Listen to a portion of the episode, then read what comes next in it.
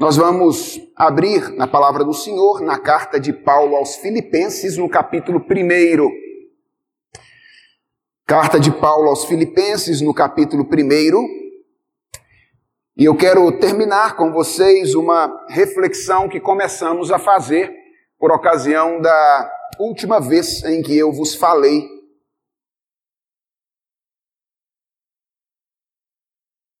Carta de Paulo aos Filipenses, capítulo 1, a partir de ver, do verso 12 até o verso 26.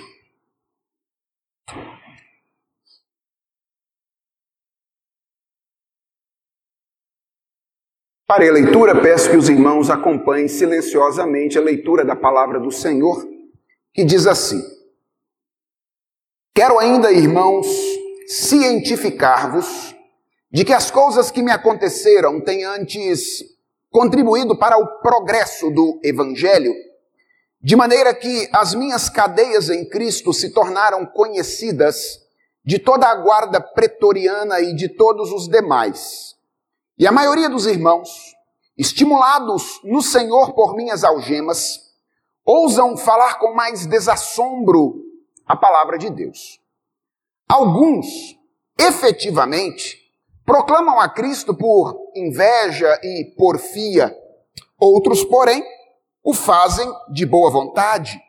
Estes, por amor, sabendo que estou incumbido da defesa do Evangelho. Aqueles, contudo, pregam a Cristo por discórdia, insinceramente, julgando suscitar tribulação às minhas cadeias. Todavia, que importa? Uma vez que Cristo, de qualquer modo, está sendo pregado, quer por pretexto, quer por verdade, também com isto me regozijo. Sim, sempre me regozijarei. Porque eu estou certo de que isto mesmo, pela vossa súplica e pela provisão do Espírito de Jesus Cristo, me redundará em libertação, segundo a minha ardente expectativa e esperança de que em nada serei envergonhado. Antes, com toda a ousadia, como sempre, também agora será Cristo engrandecido no meu corpo, quer pela vida, quer pela morte. Porquanto para mim o viver é Cristo e o morrer é lucro. Entretanto, se o viver na carne traz fruto para o meu trabalho, já não sei o que hei de escolher. Ora, de um e outro lado estou constrangido, tendo o desejo de partir e estar com Cristo, o que é incomparavelmente melhor. Mas por vossa causa é mais necessário permanecer na carne. E convencido disto, estou certo de que ficarei e permanecerei com todos vós para o vosso progresso e gozo da fé a fim de que aumente quanto a mim o motivo de vos gloriardes em Cristo Jesus, pela minha presença de novo convosco. Vamos orar. Senhor, nós dependemos de Ti neste momento para compreender a Tua palavra, não apenas com a mente, mas sobretudo com o coração. Se o Senhor não nos acompanhar, inútil será o nosso esforço de compreender a tua vontade nesta ocasião. Portanto, o nosso pedido encarecido ao Senhor é: guia-nos, ó Deus, pelo teu Santo Espírito, a fim de que a tua palavra seja o nosso alimento nesta ocasião. É a oração que nós te fazemos, em nome de Jesus. Amém. Irmãos, no capítulo 4 da carta aos Filipenses, já no finalzinho da carta, Paulo faz uma menção de gratidão à igreja de Filipos por tê-lo assistido em um momento de grande dificuldade.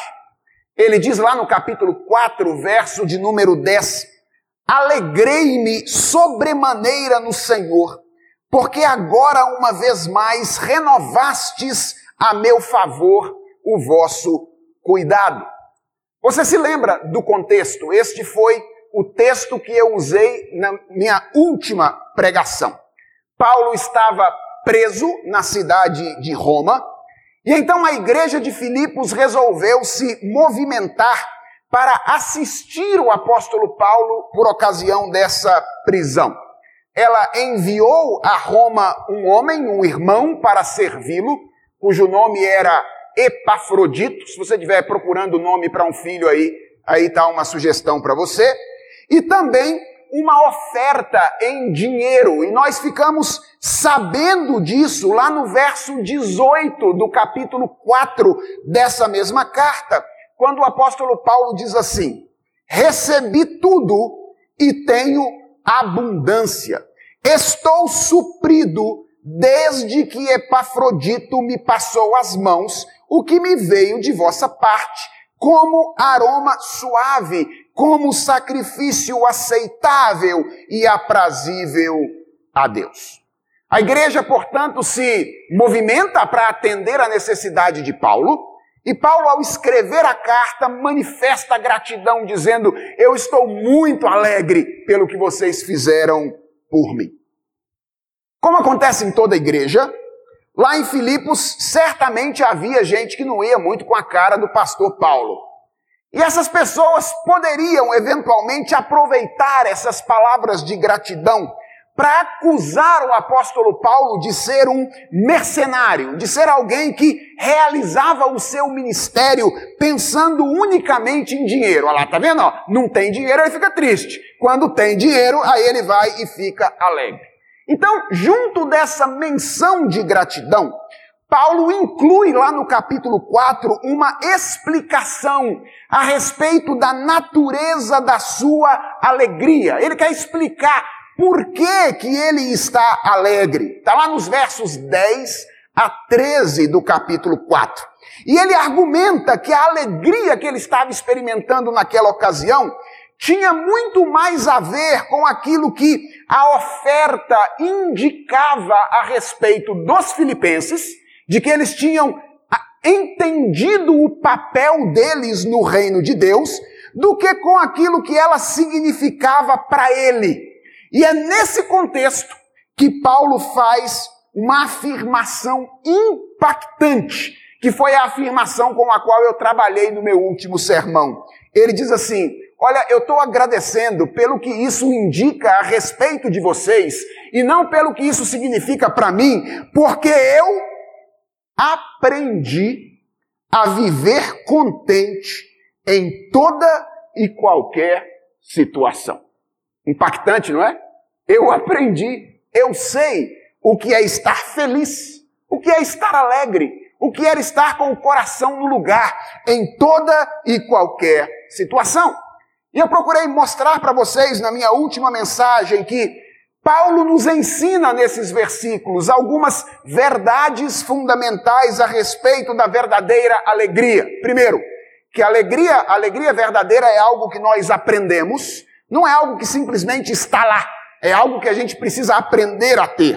Segundo, que a verdadeira alegria é algo que independe das circunstâncias, é algo permanente, é algo que não é variável.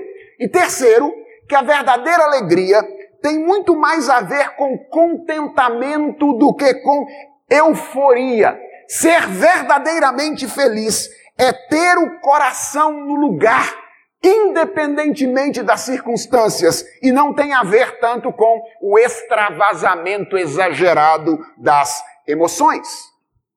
Sempre que eu leio essas palavras do apóstolo Paulo, eu fico me perguntando como isso foi possível.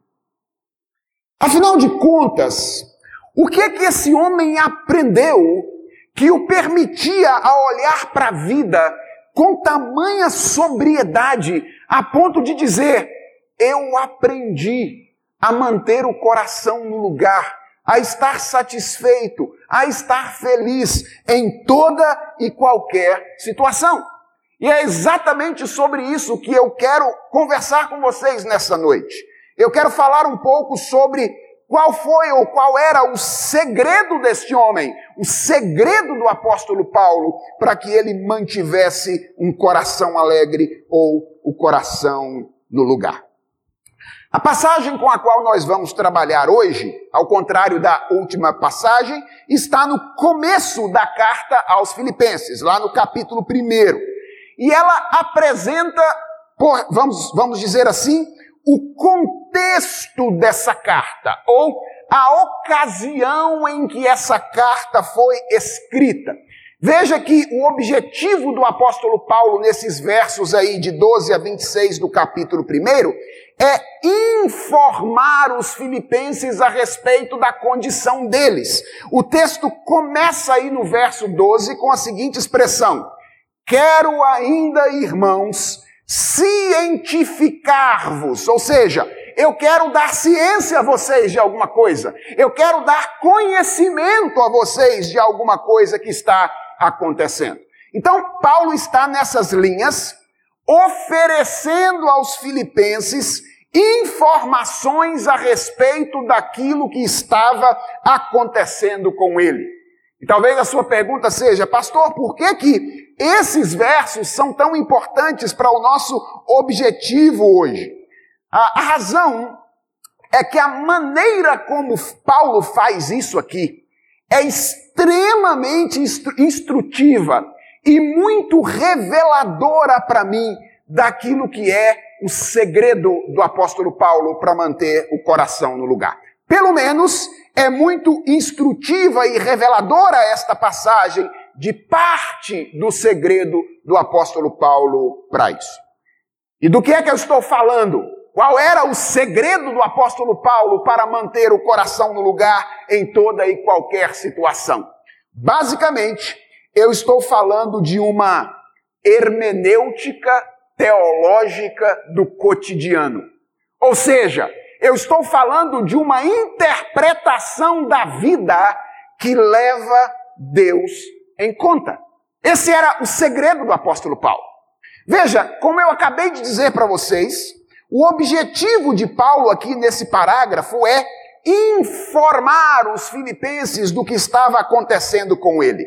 Mas reparem em um detalhe importante. Passa os olhos aí pelo texto e perceba que esse parágrafo ele é muito mais do que informativo. Ele é um parágrafo explicativo também. Paulo quer informar. Mas ao informar, ele mais do que informa, ele também explica. E isso chama a nossa atenção para algo que frequentemente nos passa despercebido, irmãos. Que algo? O fato de que nós não somos como os animais, seres que experimentam a vida de um modo passivo. Nós fomos criados à imagem e semelhança de Deus. E uma das implicações do fato de termos sido criados à imagem e semelhança de Deus é que a nossa vida no mundo, a nossa reação às coisas que acontecem no mundo é muito dependente da interpretação que nós fazemos dessas coisas. Nós fomos criados não apenas para experimentar o mundo ao nosso redor, mas nós fomos criados para perceber o sentido do mundo. Nós fomos criados para perceber o significado das coisas que nos, a, nos rodeiam. É por isso que a comunicação do apóstolo Paulo aqui não é apenas informativa, ela é também uma, uma comunicação reflexiva. Em outras palavras, ele não quer apenas que os filipenses saibam que ele tinha sido preso. Ele quer que os filipenses entendam por que isso aconteceu. Ele quer que, ele, que eles entendam para que isso aconteceu. Ele não quer apenas que os filipenses saibam que tem gente pregando o evangelho em Roma. Ele quer que eles saibam quais são as intenções delas, com que objetivos elas estão fazendo isso. Quer que eles entendam o que isso significa. Ele não quer apenas que os filipenses saibam que ele pode ser julgado a qualquer momento e condenado à morte. Ele quer que eles saibam quais são os impactos possíveis, tanto da sua permanência com eles, quanto da sua partida. E eu quero que você entenda isso. antes de prosseguirmos, eu e você fomos criados para isso. Nós não fomos criados apenas para experimentar a realidade, mas nós fomos criados para interpretar a realidade. Nós somos intérpretes dos fatos. E preste atenção, essas coisas estão mais conectadas do que nós imaginamos. A nossa experiência dos fatos e a nossa interpretação dos fatos. Como é que elas se conectam? Eu diria que a maneira como nós, eh, nós experimentamos a realidade, ela é dependente da interpretação que nós fazemos da realidade. Ficou claro para você? Deus nos criou não apenas para sentir as coisas, para experimentar as coisas, Ele nos criou para entender as coisas para interpretar as coisas. E aquilo que nós dizemos a respeito do que as coisas são e como elas funcionam é determinante para a maneira como nós experimentamos a realidade ao nosso redor. Mas atenção, há uma outra coisa extremamente significativa aqui neste parágrafo. É o ponto de referência das reflexões do apóstolo Paulo. Irmãos, Paulo era um profundo conhecedor da filosofia grega. Sabiam? Ele era um profundo conhecedor da filosofia grega. Se ele quisesse, ele poderia explicar a sua prisão em termos filosóficos. Como, por exemplo, fez o velho e famoso Sócrates antes dele na sua apologia. Paulo tinha conhecimento filosófico suficiente para explicar filosoficamente a sua prisão. Paulo era um profundo conhecedor de direito romano. Ele poderia muito bem explicar a sua prisão recorrendo aos artigos legais que justificavam juridicamente a sua prisão. Diz, olha, eu estou preso aqui porque tem um artigo tal, que combinado com um artigo tal, ele me coloca nessa situação. Ele podia fazer isso filosoficamente, podia fazer isso uh, em termos de, de direito ou juridicamente, mas perceba, ele não recorre a nenhuma dessas coisas. Ao invés disso, o apóstolo Paulo se vale de uma hermenêutica, de uma interpretação profundamente teológica. O ponto a partir do qual o apóstolo Paulo interpreta a realidade aqui é aquilo que ele conhece sobre Deus. É aquilo que ele sabe a respeito do Senhor e sobre a maneira como Deus atua na realidade na qual nós estamos. Então, quando Paulo fala da sua prisão, lá está Deus. Quando Paulo muda de assunto, para de falar de prisão e começa a falar de gente pregando o evangelho, lá está Deus. Quando Paulo muda de assunto de novo e agora o assunto vira a possibilidade iminente de uma execução, onde é que está Deus? No mesmo lugar onde ele sempre esteve no discurso do apóstolo Paulo, como o ponto de referência fundamental para a interpretação que ele faz da realidade.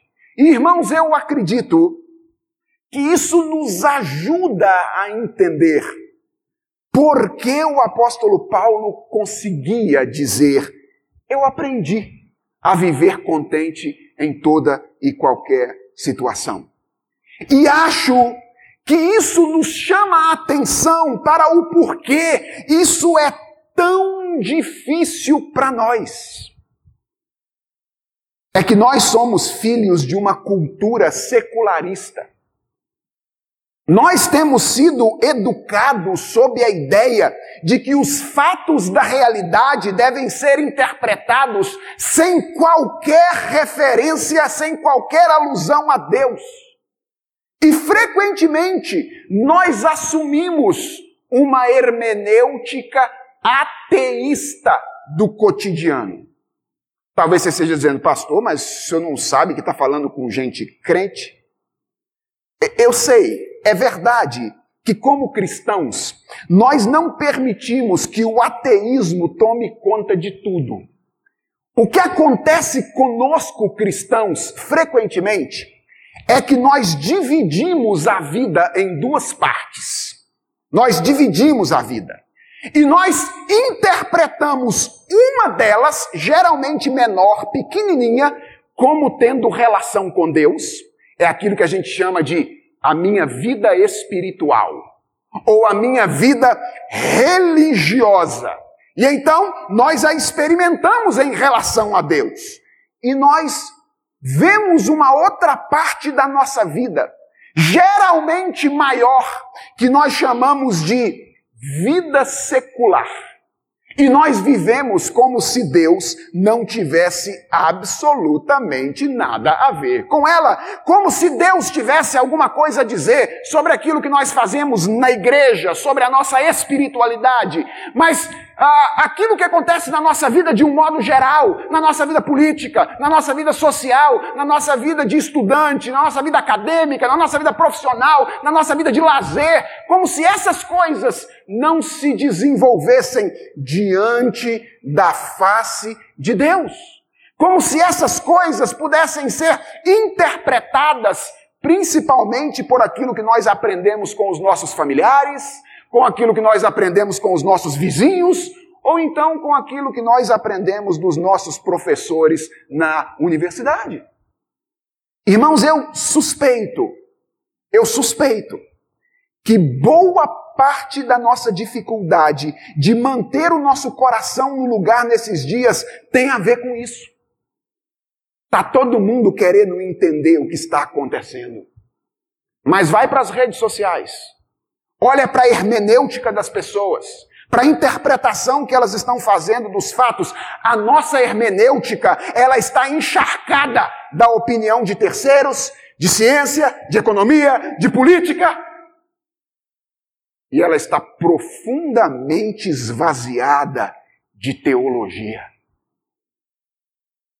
Profundamente esvaziada de teologia. Os cristãos brasileiros falam cada vez mais sobre como o governo errou, acertou na pandemia, sobre a superioridade da vacina X em relação à vacina Y, sobre como o mercado vai responder a isso tudo, mas falam pouco ou quase nada a respeito do que Deus tem a ver com o que está acontecendo. E preste atenção, eu não creio que falar sobre essas coisas seja necessariamente ruim. Aliás, é muito natural que nós falemos sobre essas coisas todas neste momento. Mas o que eu estou dizendo é que quando elas são tudo sobre o que nós falamos e Deus está simplesmente ausente do nosso discurso, sabe o que nós estamos demonstrando? Que nós estamos tentando entender a vida e o mundo a partir de um outro ponto de referência que não o nosso Deus. E a pergunta é: como é que pode alguém ter o coração no lugar se o ponto hermenêutico fundamental dele é outra coisa que não o Senhor que criou todas as coisas? Como pode alguém manter o coração no lugar se está interpretando a realidade não a partir da palavra de Deus, mas a partir de outros discursos? E talvez a nossa pergunta seja: quais são as verdades fundamentais que norteiam a hermenêutica do apóstolo Paulo. Eu quero mostrar para você como a hermenêutica de Paulo ela era, era governada, era dirigida, norteada por duas verdades fundamentais a respeito do Senhor. Primeira dessas verdades é a verdade do governo de Deus sobre as coisas. Aqui está a primeira grande verdade teológica norteadora da hermenêutica do apóstolo Paulo. Irmãos, veja como isso fica claro nas palavras iniciais do apóstolo Paulo aqui, nos versos 12 a 18. Dê uma olhada aí. O assunto dessas palavras é o aprisionamento dele. Paulo está falando aqui que ele quer que os filipenses saibam que ele está preso. Mas preste atenção, ele fala muito mais a respeito dos efeitos da prisão ou daquilo que Deus estava fazendo através da prisão dele do que do seu aprisionamento em si. Olha para o verso 12.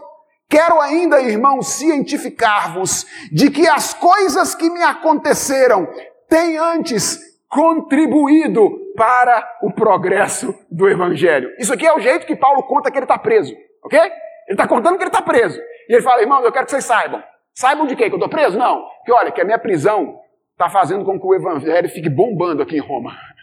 É assim que ele conta. Eu, eu quero que vocês saibam que a minha prisão está contribuindo para que o progresso avance. Em termos bem simples, é isso que ele está dizendo aqui. Eu quero que vocês saibam que eu fui preso, mas isso não aconteceu por acaso. Deus está fazendo algo através da minha prisão e ela está sendo um instrumento para que o evangelho progrida aqui em Roma. Como? Diz Paulo, de duas maneiras. Olha como é que ele está ele tá enxergando os fatos. Ele não está escapando aos fatos. Ele está olhando para a realidade. E ele está dizendo, primeiro, o evangelho está chegando aos ouvidos da guarda pretoriana, que era um grupo de soldados de elite, que era responsável pela segurança dos agentes públicos de Roma naquela ocasião, e que também cuidava de alguns prisioneiros. E possivelmente essa guarda estava cuidando do apóstolo Paulo naquela ocasião, e todas as vezes que tinha revezamento de turno, o que, que Paulo fazia? Pregava o evangelho para eles. E ele diz: Olha, todos os soldados aqui ó, já estão ouvindo do evangelho através de mim. E alguns desses soldados, meus irmãos, ao que tudo indica, tornaram-se irmãos na fé do apóstolo Paulo. Como é que eu sei disso? Eu sei disso pelo verso 22 do capítulo 4, quando o apóstolo Paulo está despedindo-se da igreja de Filipos e ele diz assim: Todos os santos vos saúdam, especialmente quem? Os da casa de César. Quem que são esses aí da casa de César? Provavelmente alguns daqueles soldados lá que ouviram o evangelho através do apóstolo Paulo, se converteram e agora estão mandando lembranças, mandando um abraço àqueles irmãos de Filipos que assistiram o apóstolo Paulo na sua dificuldade. Então Paulo diz: Olha, eu olho para os fatos e eu vejo Deus fazendo isso, por exemplo, com que o evangelho chegue até a guarda pretoriana. Mas não é só isso, não. Paulo diz: a minha prisão está contribuindo aqui para o progresso do Evangelho, porque o povo que estava cheio de medo, o povo que era medroso de pregar o Evangelho aqui, agora está ganhando coragem para pregar. Ele diz isso no verso 14: os crentes de Roma estão sendo estimulados pela minha prisão a pregar o Evangelho. Veja, isso me chama muita atenção. Paulo não é um romântico. Ele sabia que tinha gente mal intencionada no meio de quem estava pregando o evangelho. Ele não é romântico, ele é realista. Ele diz: tem uns caras aí que pregam muito mais interessado em causar problema para mim do que, de fato, na glória de Cristo. Mas, o que, que eu tenho a ver com isso? Do que isso me importa? Uma vez que a mensagem dele seja uma mensagem verdadeira e Cristo esteja sendo pregado, eu me alegro com o fato de que Cristo esteja sendo pregado e a mensagem do Evangelho esteja chegando a vários lugares. Qual é o ponto que eu quero enfatizar aqui com vocês, irmãos? O ponto que eu quero deixar claro, que eu quero que você perceba, é que Paulo olhava para as circunstâncias na perspectiva do governo soberano de Deus sobre elas. Paulo cria na existência de um Deus criador. Paulo cria na existência de um Deus que é Senhor e Rei. Ele cria na existência de um Deus que está envolvido com os fatos da realidade, dirigindo a história no cumprimento do seu plano. E quando ele olha para a realidade, ele não esquece a sua fé para interpretar a realidade. Ele não deixa de lado a sua fé e vai buscar as categorias sociológicas que ele aprendeu na universidade. Ele não deixa de lado a sua fé e vai buscar as categorias filosóficas que ele aprendeu com os mestres. Ele usa a sua fé para interpretar os fatos da realidade. E é com base na sua fé, no fato de que existe um Deus criador, no fato de que esse Deus criador é Senhor e Rei, no fato de que esse Senhor e Rei está envolvido constantemente com a realidade, que ele olha para a realidade com os olhos de um teólogo, para interpretar a realidade teologicamente. Então, quando Paulo olha para um, um acontecimento como seu aprisionamento, ele o interpreta a partir desse quadro de referência. Essa é a primeira parte da moldura da hermenêutica teológica de Paulo. Há um Deus soberano que rege a realidade, está envolvido diuturnamente com ela, conduzindo todas as coisas para o cumprimento do seu propósito. Mas a moldura da hermenêutica de Paulo é formada por uma outra parte. E essa outra parte é a verdade do governo de Deus sobre ele. Paulo não tinha apenas consciência de que Deus é Senhor sobre a realidade, sobre os acontecimentos externos. Paulo tinha clareza de que Deus é Senhor sobre ele. Na segunda parte do texto, a partir do verso 19 até o verso de número 26, o foco do apóstolo Paulo vai mudar um pouquinho.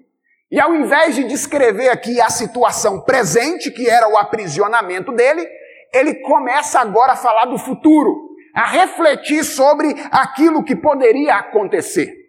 E as palavras de Paulo aqui revelam algumas coisas importantes. Primeiro, elas revelam que havia a possibilidade de um julgamento iminente. Ou seja, havia a possibilidade de que ele fosse julgado e ele fosse condenado a morte. Ele diz isso aí claramente no verso de número 20. Ou seja, Paulo estava perto de um julgamento possível. E a segunda coisa que ele deixa transparecer muito claramente nessa carta profundamente pessoal, que é a carta à igreja de Filipos, é que ele estava vivendo um dilema interno.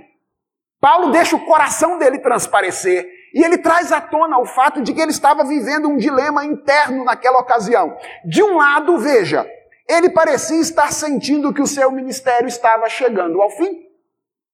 Talvez ele estivesse até um pouco cansado das muitas perseguições, das lides do ministério pastoral, e ele afirma com todas as letras que ele experimentava um desejo de partir e estar com Cristo que ele define aqui como lucro, no verso de número 21, e como incomparavelmente melhor, no verso de número 23.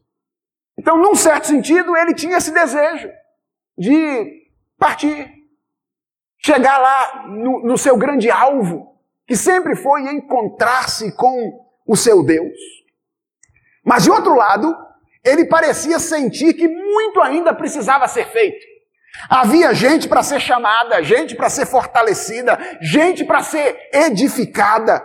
E isso o impelia a desejar permanecer para dar continuidade ao seu trabalho. Leia aí os versos de número 22 até o verso de número 25 e você vai perceber isso de maneira muito clara.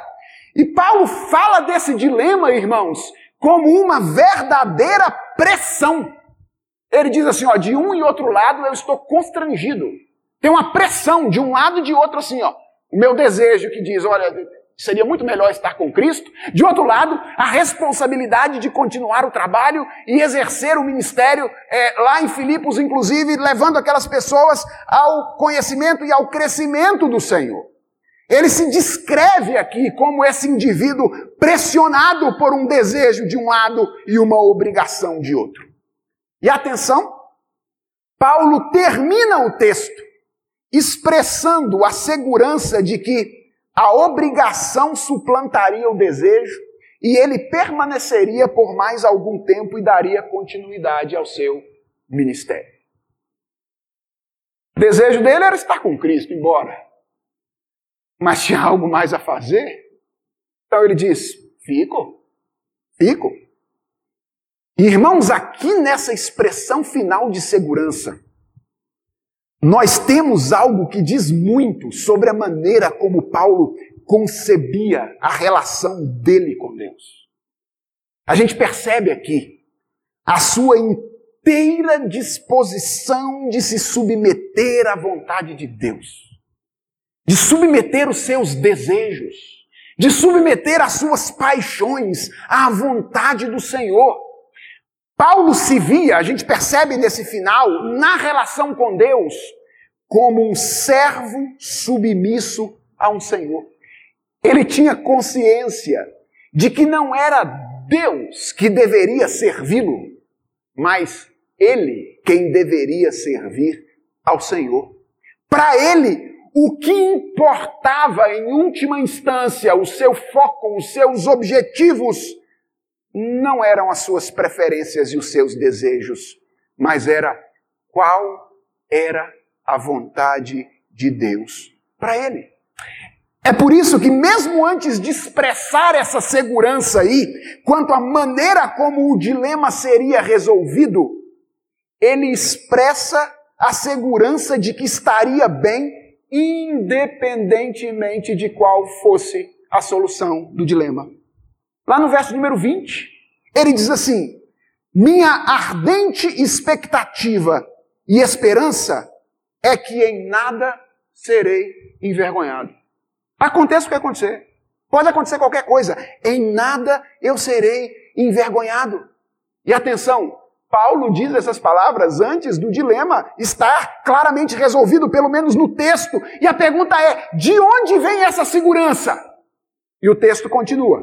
Ele diz: Antes, com toda a ousadia, como sempre, também agora, será Cristo engrandecido no meu corpo, quer pela vida, quer pela morte. Porque para mim, o viver é o quê? É Cristo.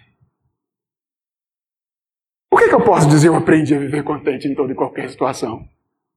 Porque já não sou mais eu quem vive. É Cristo que vive em mim. Já não são mais os meus desejos que importam. Já não são mais as minhas preferências que importam. Já não é mais a minha vontade que importa. Já não são mais as minhas paixões que me dominam. Eu sou um servo de Cristo. Cristo morreu por mim. O Espírito transformou a minha vida. E eu agora me entrego a Cristo para ser glorificado. Quer seja pela vida, se Deus mantiver a minha vida, Ele vai ser glorificado na minha vida. E se Ele quiser me levar? Se o meu julgamento for semana que vem e ele quiser me levar. Paulo diz: Cristo será engrandecido na minha morte. Irmãos, para quem vive por Cristo, não tem temor. Não existe razão para temer. Aqui está a segunda parte da moldura da hermenêutica teológica do apóstolo Paulo. A consciência da sua finalidade cristocêntrica. Paulo sabia, sabia, não apenas que Deus é Senhor sobre as coisas, mas ele sabia também que Deus é Senhor sobre ele, que Deus o havia criado, que Deus o havia redimido e que Deus havia feito essas duas coisas com um alvo: a glória do seu filho. E esse era o alvo de Deus na história. Deus estava trabalhando para a glória do seu filho. Então, acontecesse com ele o que tivesse que acontecer, Cristo seria glorificado e ele estava tranquilo para continuar vivendo, cumprindo o seu ministério, independentemente das circunstâncias. Eu acho, irmãos, que isso aprofunda o nosso entendimento do porquê Paulo conseguia dizer: Eu aprendi a viver contente em toda e qualquer situação. Por que, que esse homem consegue dizer isso? Porque ele, ao longo da vida, conseguiu desenvolver uma hermenêutica do cotidiano, uma interpretação da vida, uma interpretação dos fatos baseada em duas verdades. A primeira é: o Senhor reina. O mundo e a história não estão desgovernados. Pode parecer que estão, mas não estão. A vida, a história, o mundo está nas mãos do Senhor que reina. E a segunda verdade da hermenêutica, da interpretação teológica de Paulo é: eu existo para a glória de Deus. A finalidade principal da minha existência não é o meu conforto.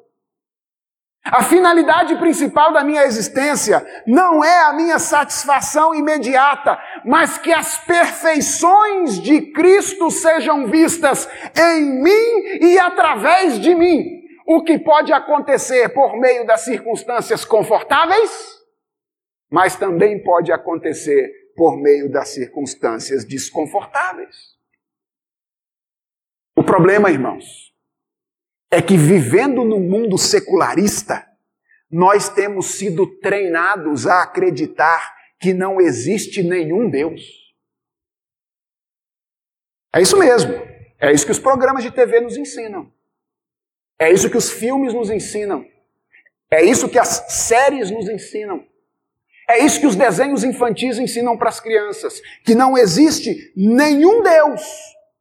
E se não existe nenhum Deus, nós somos o centro do universo. E se nós somos o centro do universo, então tudo deve conspirar a nosso favor. E o grande alvo da nossa vida, o grande alvo da nossa existência, é saciar os nossos desejos e os nossos apetites. Aí vem a realidade e bate a porta na nossa cara e mostra para nós: o mundo não vai conspirar a seu favor todas as vezes. O mundo não vai fazer o que você quer sempre. E isso nos desmonta e nós perdemos a capacidade de manter o coração no lugar porque nós não confiamos, não acreditamos e não interpretamos a realidade como a palavra de Deus havia nos ensinado a interpretar. Entenda o que Deus está dizendo a você hoje. Esta é a lição, meu irmão, e eu quero que você guarde no seu coração. Você não poderá dizer de verdade aquilo que o apóstolo Paulo disse. Eu aprendi a viver contente em toda e qualquer situação, enquanto você não pensar e viver desse jeito. Em outras palavras, enquanto a sua hermenêutica for antropocêntrica e não teocêntrica, as dificuldades da vida vão tirar o sorriso dos seus lábios e a alegria do seu coração. O contentamento, ele passa necessariamente por uma hermenêutica teocêntrica. Por reconhecer que Deus é Deus. E eu e você somos servos, cuja finalidade da vida é viver para a glória do Senhor. E preste atenção, isso você não pode aprender por você mesmo, no banco de uma escola, lendo um livro, nem fazendo um curso de teologia. Não, porque esse tipo de aprendizado é um aprendizado que começa com uma transformação no mais profundo do coração, que só o Espírito Santo de Deus pode realizar. E passa depois por um treinamento prático. Lembra como é que Paulo descreve o seu aprendizado lá em Filipenses no capítulo 4? Ele diz assim: De tudo e de todas essas coisas eu já tenho, qual é a palavra que ele usa? Experiência. Às vezes a gente olha para situações na nossa vida e fica bravo com Deus e olha para Deus e diz assim: por que, que eu estou passando por isso? É o treinamento prático de Deus. Deus está treinando você em situações difíceis para que você possa chegar num nível de maturidade espiritual, tendo sido transformado pelo Espírito Santo, tendo recebido a graça de Jesus Cristo, tendo caminhado com Jesus Cristo ao longo de um tempo, em que você possa, como o apóstolo Paulo, dizer: Olha, eu já fui pior, mas até que hoje eu já estou começando a poder dizer isso. Eu aprendi eu estou aprendendo a viver contente em toda e qualquer situação. Por que eu estou dizendo isso, irmão? Porque 2021 parece cada vez mais um déjà vu de 2020. parece cada vez mais um déjà vu de 2020. Parece que a coisa de fato vai demorar a passar. Sim, a, a, extensão da pandemia, ela pode ter causas políticas, pode ter causas econômicas, pode ter causas científicas, pode ter inclusive pessoas responsáveis nessas esferas, e se tiverem, responderão diante de Deus por suas responsabilidades. Mas se você é um cristão, eu quero que você entenda que você não pode interpretar esse momento só cientificamente, só sociologicamente, só filosoficamente, só politicamente. Você precisa interpretar este momento teologicamente.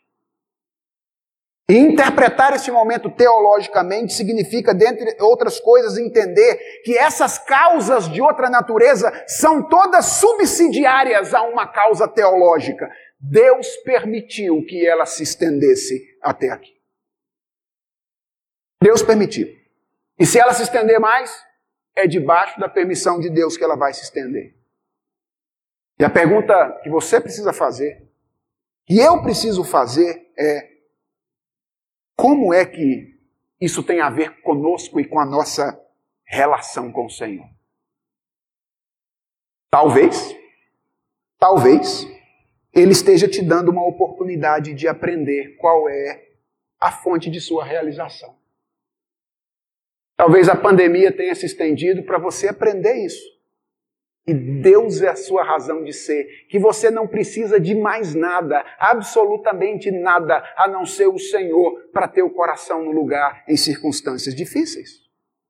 Talvez Deus tenha permitido que ela se estendesse para dar a você a oportunidade de servir as pessoas que estão ao seu redor para a glória de Deus. Ao invés de ficar só preocupado com você, como é que você vai passar por essa, você já abriu os olhos para ver quem é que está sofrendo do seu lado? Para poder, inclusive, valer-se das coisas, dos recursos que Deus colocou nas suas mãos para atender as pessoas que estão ao seu redor, sendo um instrumento por meio do qual a glória de Deus se vê em você? Deus está no controle. Nós existimos para a glória dele. E apenas essas duas verdades, ou uma moldura hermenêutica composta por essas verdades, pode manter o nosso coração no lugar em um momento difícil como o nosso.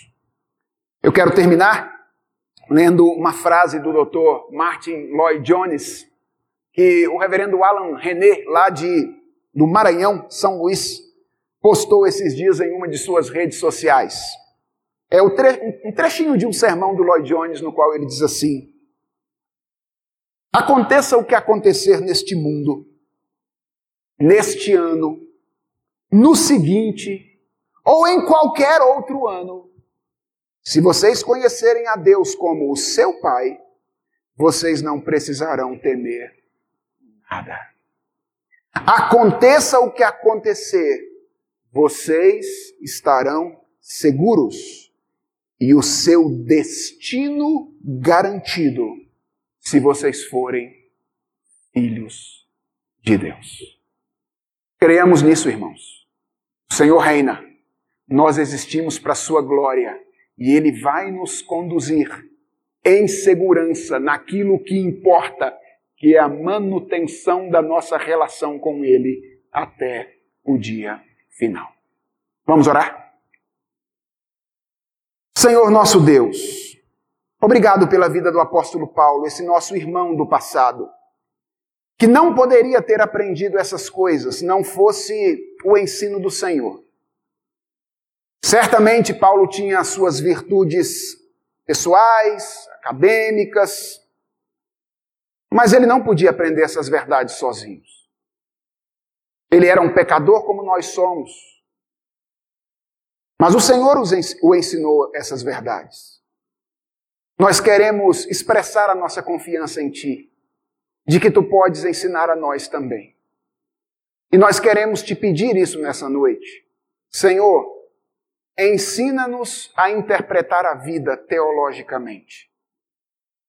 Ensina-nos a olhar para o mundo, para a realidade, para o que está acontecendo, para os fatos da história, certos de que o Senhor está relacionado com tudo que está aí. E nos ajude, sobretudo, a perceber como é que nós podemos servir-te, glorificar-te no meio, no meio dessas circunstâncias, que é o nosso propósito principal. Convence-nos disso, de que tu reinas, e convence-nos, ó Deus, de que nós existimos para ti, e de que só em ti poderemos encontrar a nossa verdadeira realização e segurança. É a oração que nós te fazemos, em nome de Jesus Cristo. Amém.